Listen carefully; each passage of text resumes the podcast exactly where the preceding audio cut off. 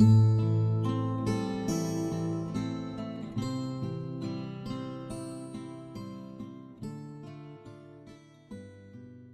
晚八点，聆听读者。大家好，欢迎收听《读者》，我是主播杨柳。今天要和大家分享一篇文章。如果你有女儿，记得看看，再穷不能穷这三件事。关注《读者》新媒体，一起成为更好的读者。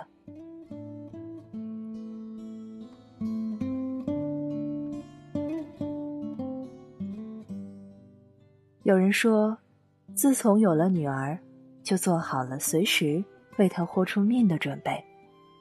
但是你再强，也不如他自己变强，因为他的生活还得他来活。如何让女儿自己活得更精彩？记住，你再穷也别穷这三件事：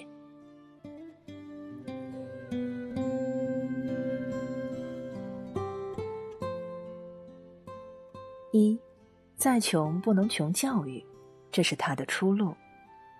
我爸爸曾经对我说：“女人改变命运的方式有两种，一是嫁人，二是读书。”可我身为女人，觉得还是第二条路最靠谱，因为自己才是最可靠的。读书不代表赚钱，但是书读的多了，机会就会多，选择空间更大，出路也就越多。看过一个纪录片《出路》，里面有个女孩子令我印象深刻。十二岁的马百娟来自甘肃野雀沟，他在一间只有两个人的教室里读书，念着并不标准的普通话，夹杂着些许乡音，学着有些落后的书本，一遍又一遍的读着。他说：“我要去北京读大学，然后给别人打工。”每个月挣一千块钱，给我家买些面，家里的面不够吃，再买一些油。却扛不住现实的压力，他辍学回家，打算找个工作。大堂经理告诉他：“你太小了，前台需要基本的电脑操作能力，大多也都需要学历。”扫地，扫地呢？他这样问。他又回到了家。和自己差不多年龄的孕妇谈论着家长里短，最后他的结局是十六岁便嫁给了表哥。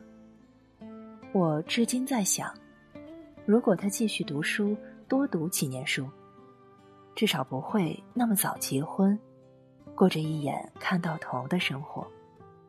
这对一个女孩来说是可悲的，没有的选择。女孩子不能穷教育。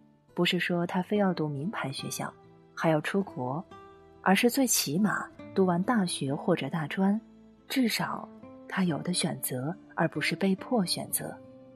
再穷不能穷女儿的教育，因为她靠不了你们一辈子，只能自己找出路。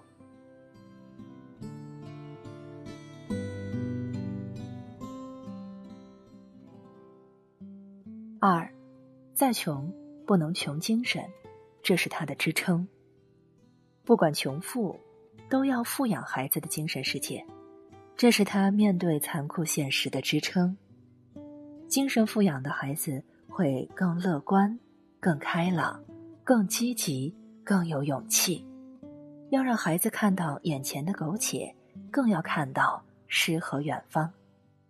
知乎上有个问题：真正被富养的女孩子是什么样的？有个网友回答说：“那种女孩会由内而外的散发出一种恬淡，她不必疲于生计，不必为了赚钱或者必须获得什么，而去做一些自己不喜欢的事情或工作。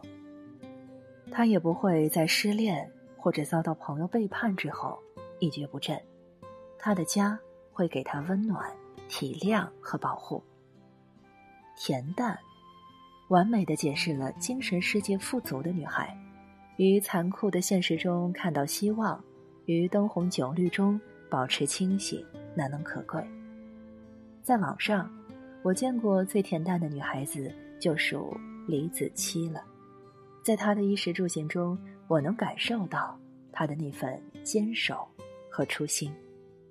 即使成名后，他依然坚守在乡下，守着自己的小木屋。他的精神已经足够富裕，不需要过多的物质来衬托。有句话说：“一个孤独的住在金碧辉煌的城堡里的公主，依然是可怜的；一个陪着父母摆地摊的孩子，依然是幸福的。物质你不一定给得了，但是精神，你一定可以。物质上不要太苛刻。”灌输正确的价值观，给孩子呵护和爱，同时培养孩子乐观的性格，这些就差不多了。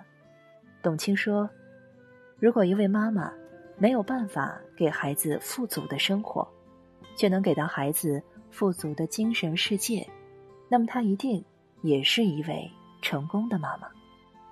愿我们都能做个成功的父母。”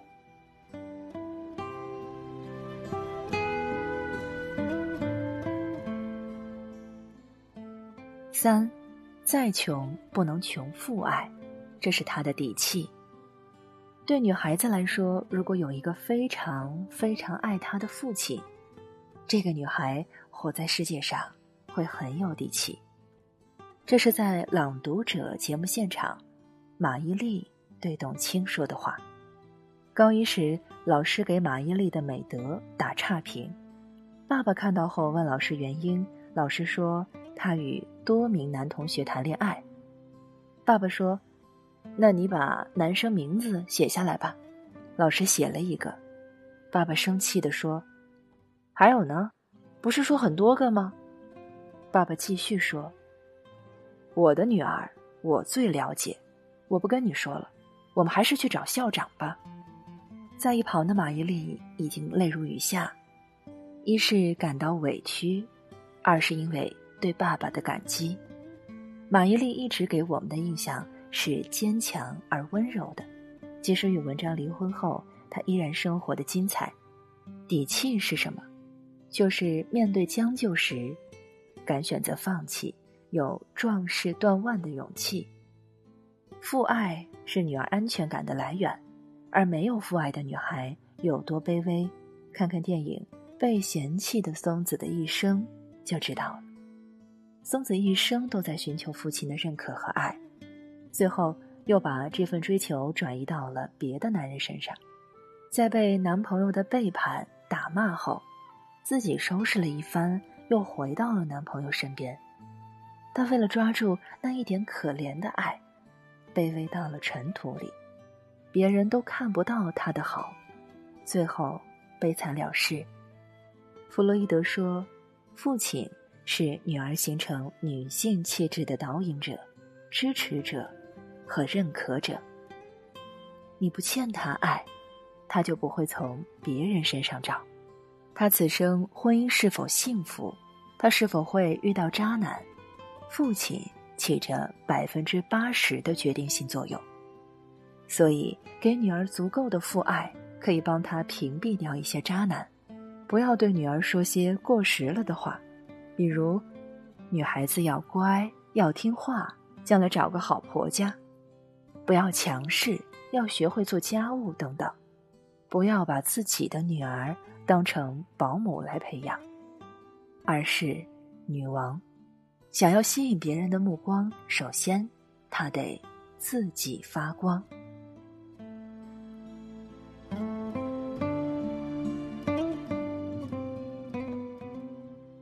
以上是今天和你分享到的文章，我是主播杨柳，感谢你收听读者，我们下期再见。